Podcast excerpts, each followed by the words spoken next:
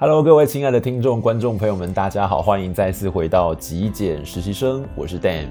今天我要跟各位聊的主题呢，是有关于打折这个议题。那为什么会有这个主题发想？主要来自于刚过不久这个双十一购物节哦，有某一个电商平台呢，在它的书籍的促销中啊，用了一个蛮低的折扣，而引起了一些像出版社啦，或者是一些实体的这种呃书店的业者哦，呃，有一些抗议，有一些不满哦。那到底打折好或者不好？不管是对于消费者来说，或者是对于呃产品、对于品牌来说，到底好不好？我想我们今天可以用一些时间来跟大家分享一些我自己的观察。也欢迎你，如果有一些心得的话，别忘了在底下留言跟我分享。好，那么关于打折到底好或不好，我想我的答案是没有不好，只是要看我们怎么样去使用它。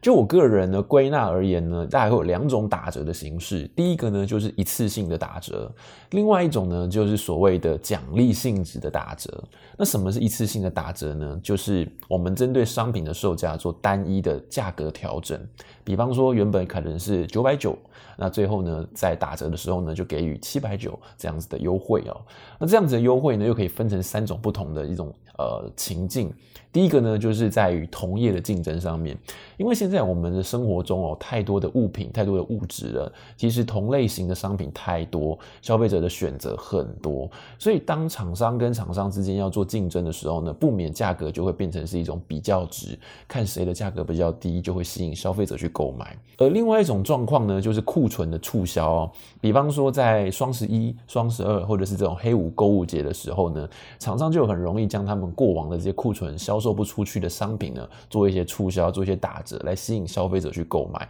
以防他们这些呃物品的囤货呢，造成这些隐性的成本哦。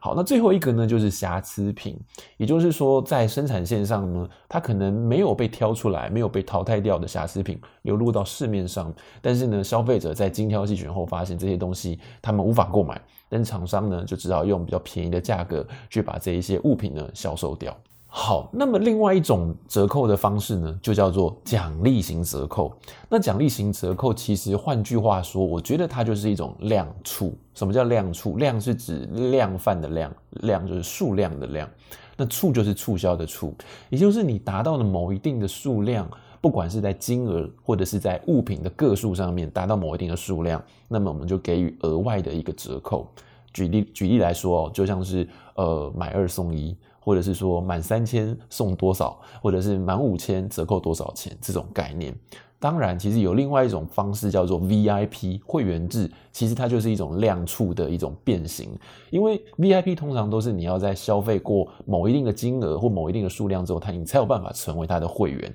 而在进入它的会员之后呢，它就会给你额外的 bonus，比方说呃购物直接在享九五折或者享九折这样的优惠，它都是一种奖励型的方式哦。所以呃，就上面两者而言呢，我个人会比较倾向于鼓励。厂商去使用所谓的奖励型的折扣方案。好，那么谈到折扣，其实我们不免可以想象得到，就是在下折扣的时候，厂商就是要让出他自己的利润，他必须要割舍掉他呃能够多赚的那些钱、那些利润，他才有办法下折扣。那么面对折扣这件事情，厂商势必要拿出一些对策。那简单来讲，就是会有两种不同的处理方法。第一个就是他把定价调高。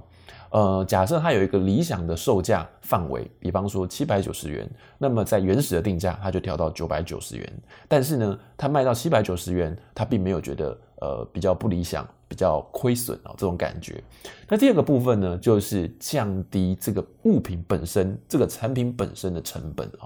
那降低成本这件事情呢，当然呢，它就是必须要使用比较劣质的原物料，或者是可能会去剥夺掉一些劳动力的这种呃成本哦。所以这个长期来讲，对消费者本身可能也不是一件非常好的事情，因为它可能会降低了这个物品本身的品质、它的价值，而导致我们整体的使用体验上面呢是下降的。所以讲到这边，你觉得打折嗯好还是不好呢？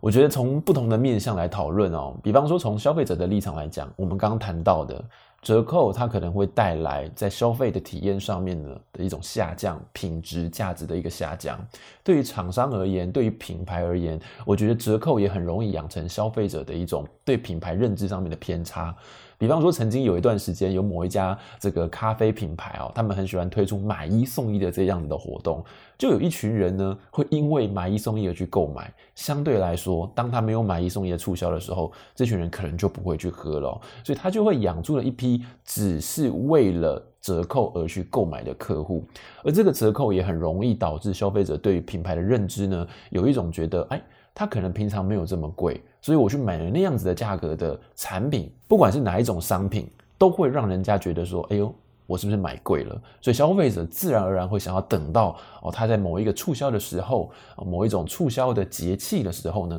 才去购买。我想这都不是一个非常良好的这一种供需的一种状态哦。另外，我们刚刚也谈到了，因为售价的一种调整，因为折扣，因为优惠的关系，所以势必有些厂商会在成本这个地方呢做一些调整。那么当然呢、直接压缩到的就是原物料，它可能使用比较劣质的物品，你可能在饮食上面呢会吃到一些更多的添加物、更多人工、更多化学合成的东西。那穿着上面、衣物上面可能就是用比较不好的材质，或者是在车缝、在做工上面没那么的细致，整体使用感是会下降的。当然也会去。剥夺很多劳动力的这些成本哦，造成一些劳动力的一种剥削。我想，对于整个产业，对于整个市场的环境来说，都不是一件好事情。所以总而言之呢，我觉得消费行为它本身是对于一样产品或对于一个品牌它的一种肯定、一种投票的行为。因为这样品牌好，因为这个产品的品质好、有价值，所以我选择购买它。所以你把这样子的一个机会让给了这样子的一个厂商，因此在这样的循环之下，厂商也能够有更多的资源、更多的这个机会跟动力呢，去生产更好的产品，去创造出更好的一个使用的这种体验。比方说，它可以出第二代、第三代，而这些创新的研发呢，其实回过头来呢，还是加惠到消费者自己本身，他能够使用到更好的产品哦。所以我自己对于折扣这件事情的结论就是，我认为应该是用奖励型的折扣去鼓励消费者跟这个品牌之间的粘着度，去鼓励消费者在这个品牌上面去做更多的投资，让品牌有更多的呃资源、更多的能量去创造出更好的产品。最后，我跟大家补充一下我自己在购物时面对折扣的这个心态哦。其实我在极简过后，我不太会因为折扣而去购买一样物品。相对来说，其实我在购买物品的时候，也不太 care 有没有折扣，因为我在思考的或者是我在评估的都是这个物品对我本身来说是不是适合，有没有即时的必须。有的时候我们在购买一样物品的时候呢，就会很期待啊，就是诶，这东西不错。但是呢，我想要等到有折扣的时候再来购买它。其实这件事情是有矛盾的，是很奇怪的。因为当我们要购买一个物品，特别是极简的去购买物品的时候呢，照道理来说，这样东西应该是你所必须的，也就是它有一个即时性。但是现在听起来，如果你能够等到有折扣的时候再来购买的话，就代表说，其实家里头好像还有一个东西可以替代，所以没有那么着急，好，好像还还可以使用。那这个状态下，其实你就没有必要购买新的那样东西的，呃，即时的这种需求了，那就不应该产生这个购买行为，呃，因此这个折扣啊、促销啦，呃，再多也好，这个物品对你来说就是多余的哈，就不应该购买它。所以我觉得，当我有需要一样物品的时候，那就是我应该要买它的时候。所以如果有折扣，很开心；但是没有折扣也没关系，因为我们呢是在购买一样物品的价值，而购买一样物品的。功能，一个物品的实用性哦，而不是购买一个所谓折扣或者是贪小便宜的那种很短期的、很表面的这种快乐，这样子。好，以上就是我个人哦，对于呃打折这件事情哦，只有比较呃实质面、比较机制面，然后还有我自己个人的经验啊，我自己的想法面哦，跟大家做一些很简单的分享啊，希望或多或少能够带给大家一些思考。那今天的节目内容，希望你会喜欢，感谢你今天的收看与收听。如果你喜欢今天的节目内容，别忘了记得帮我按一个赞，也欢迎你订阅支持我的频道。我是 Dan，那我们下期节目见喽，拜拜。